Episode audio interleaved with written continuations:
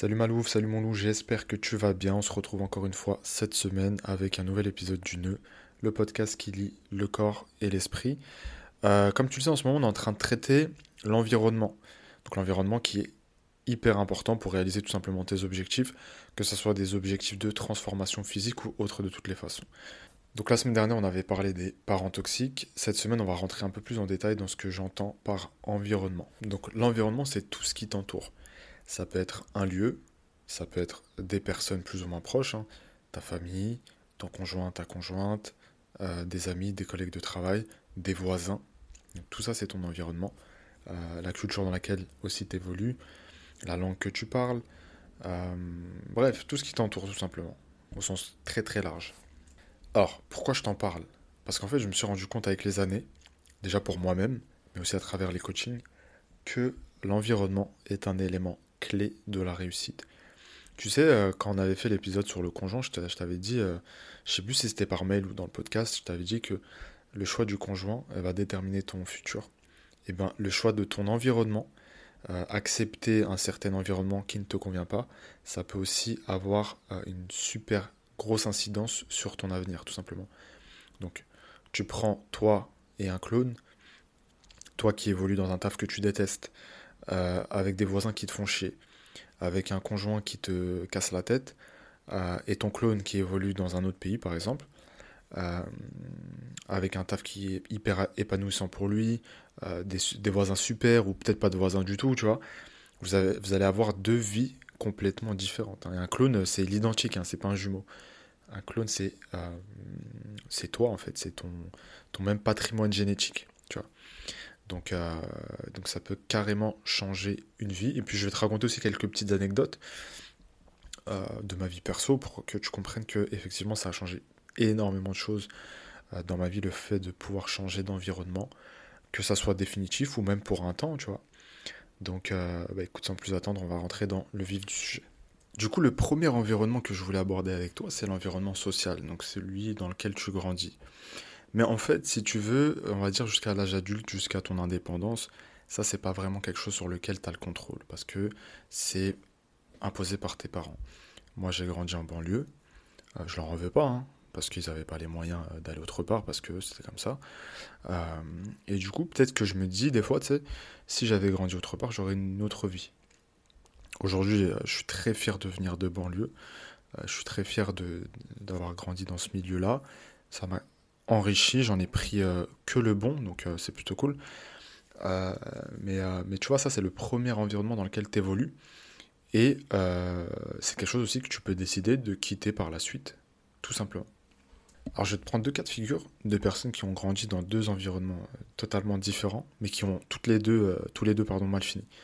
Premier, c'est un jeune, bon je vais pas donner de nom, un jeune qui a grandi en banlieue, qui n'était pas vraiment très attaché à l'école, qui avait des parents pourtant euh, assez stricts et tout, tu vois, qui étaient derrière lui et tout. Euh, il sèche les cours, euh, il commence à avoir de sales fréquentations, et puis il finit par vendre du shit, etc. Il finit en prison. Donc aujourd'hui, voilà, cet individu est en prison.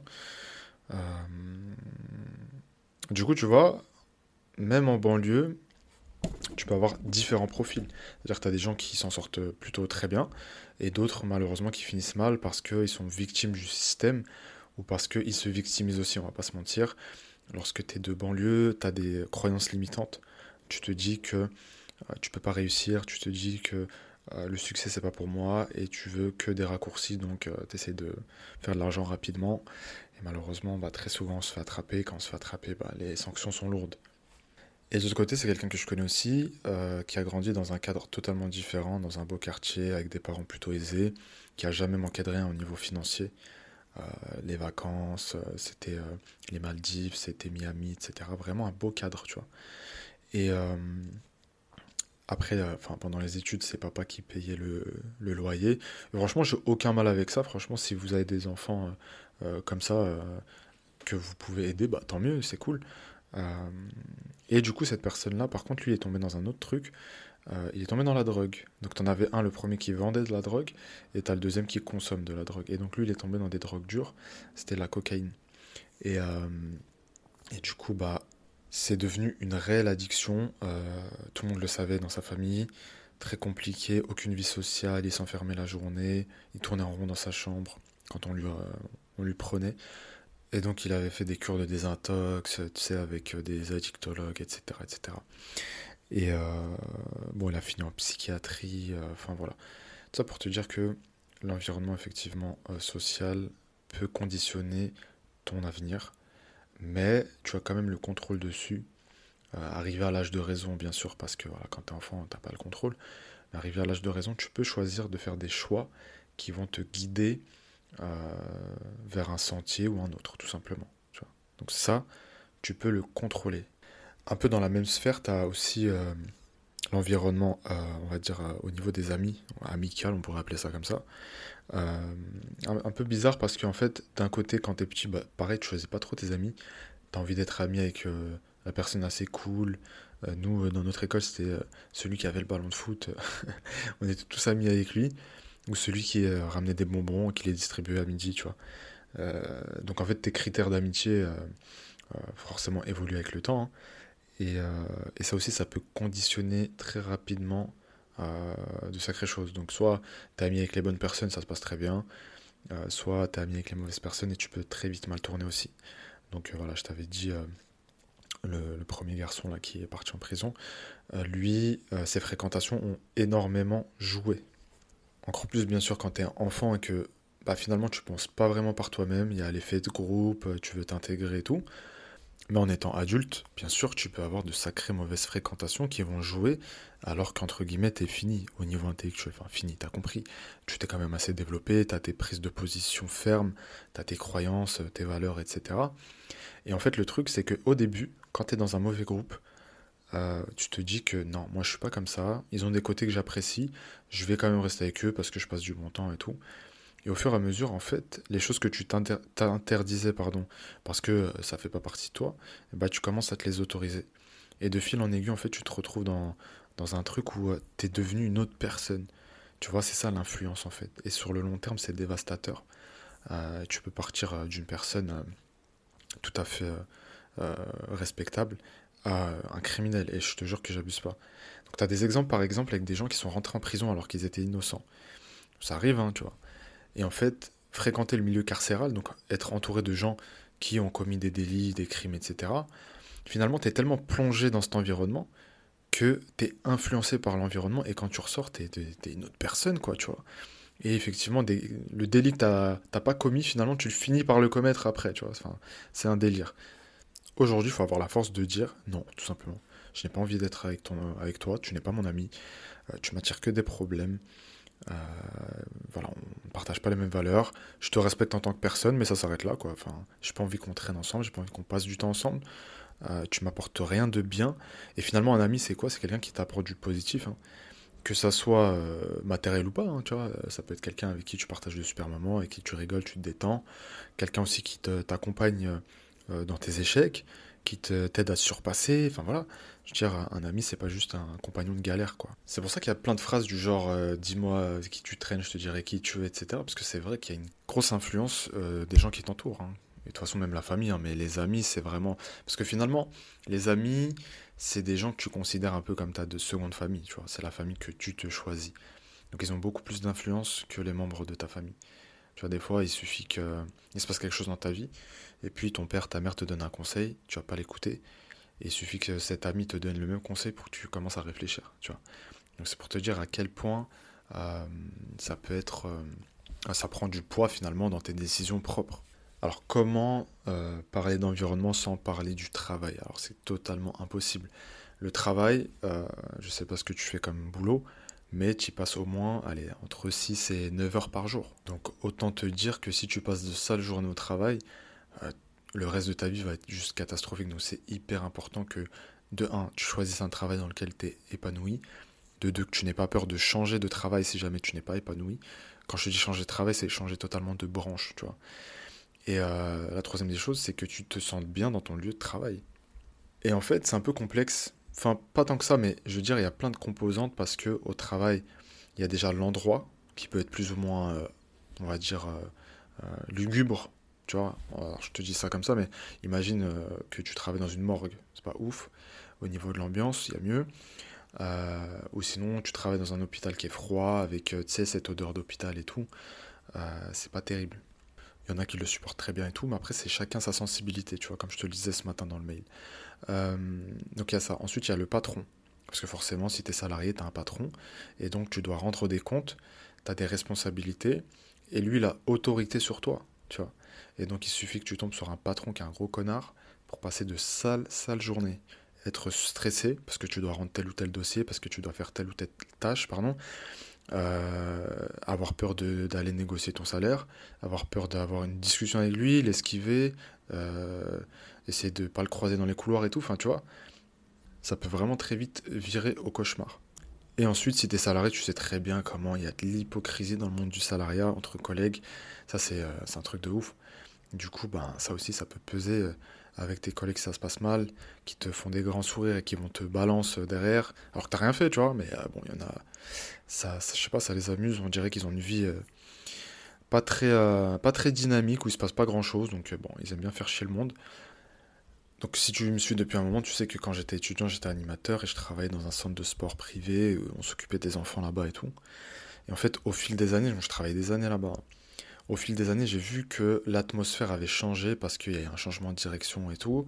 Et euh, comment dire, l'environnement s'est dégradé, l'ambiance s'est dégradée et tout, alors que c'était un taf plutôt cool, tu vois. Et donc euh, ça commençait à être très très très pesant. C'est-à-dire que déjà entre collègues, il y avait des histoires. Euh, ensuite, avec la direction, des fois, on n'était pas d'accord. Avec nos responsables, on n'était pas d'accord et tout. Et il y avait pas mal de collègues aussi qui se sont fait virer. Enfin, c'était un grand n'importe quoi. À un moment donné, j'en ai eu marre, je suis parti, tu vois. Euh, parce que oui, c'est bien beau de faire de l'argent, mais j'ai pas envie de faire de l'argent aussi dans un endroit qui me dégoûte, tu vois ce que je veux dire. Donc si j'ai un conseil à te donner, tu te sens mal dans ton travail, tu as deux options. Soit tu le quittes, voilà, tu te mets au chômage, soit tu le quittes pas tout de suite, mais tu te mets tout de suite à la recherche par contre d'autre chose tout simplement.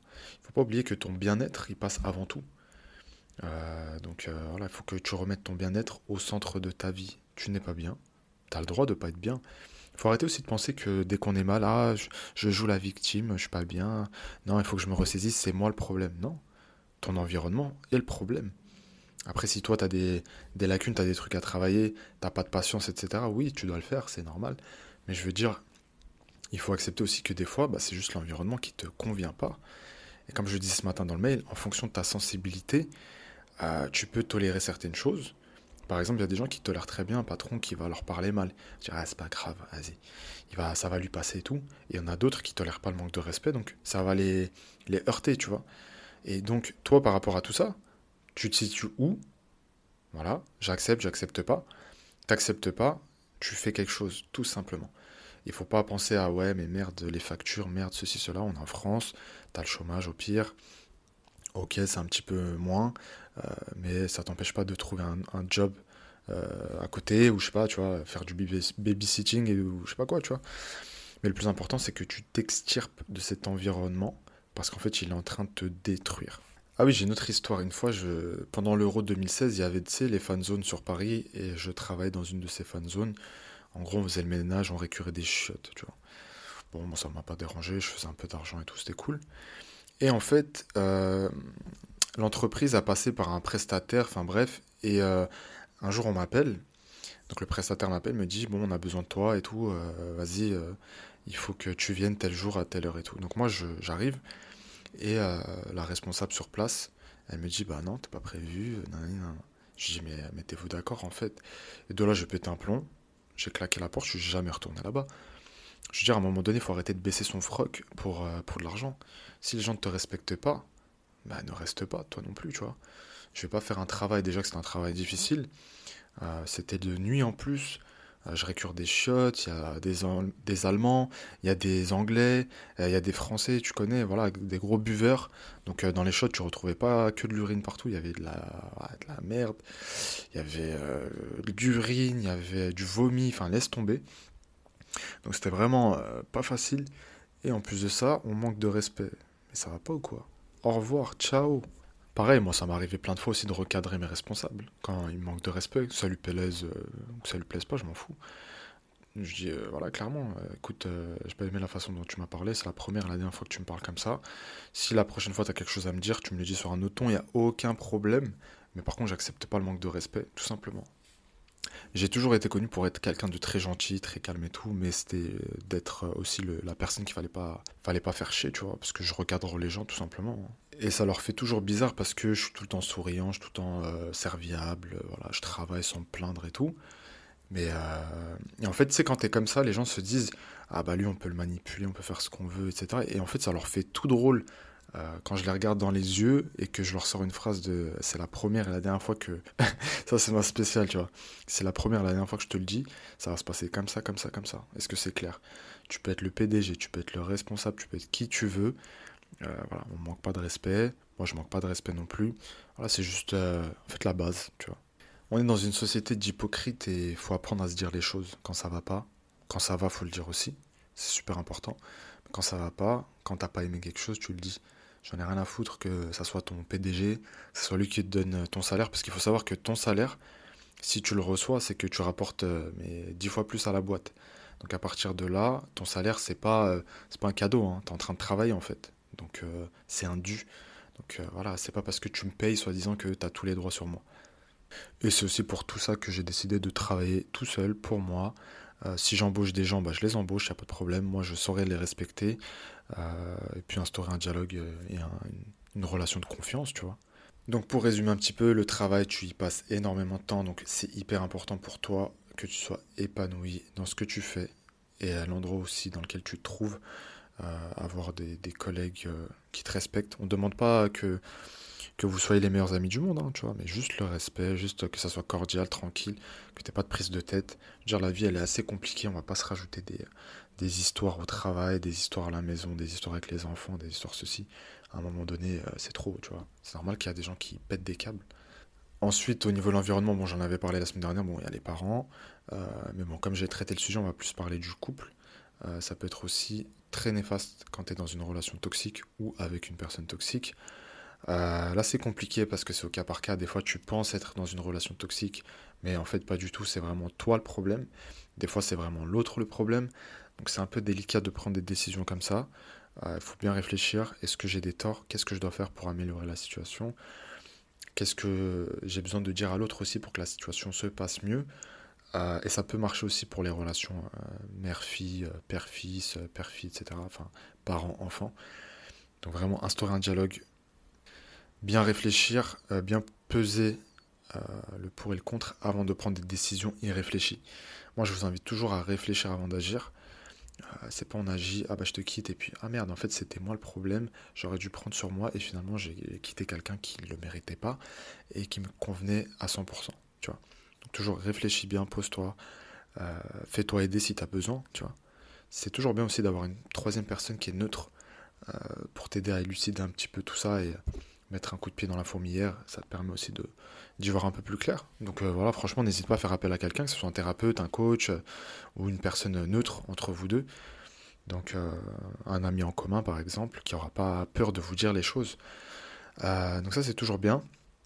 Et puis ne pas hésiter aussi si tu te rends compte que la personne est toxique, que la re- relation ne te convient pas, pour des raisons qui sont vraiment justifiées et valables, pas pour tout et n'importe quoi, hein, bah, prends une décision ferme. Soit j'accepte et j'assume, soit je quitte et j'assume. Voilà, dans les deux cas, il faut assumer, tout simplement. Moi, tu vois, aujourd'hui, il y a des trucs que je ne peux pas tolérer, euh, les prises de tête. Pas des prises de tête euh, du quotidien, parce que c'est normal, où tu avec quelqu'un, où vous prenez un peu la tête, mais les, euh, les dramas, comme j'aime bien les appeler, comme je te disais ce matin dans le mail, moi, c'est impossible. Un drama, mais au revoir, tu peux être qui tu veux, ami, pas ami, ceci, cela. hein, Une, scène euh, bollywoodienne, là, c'est vraiment pas pour moi.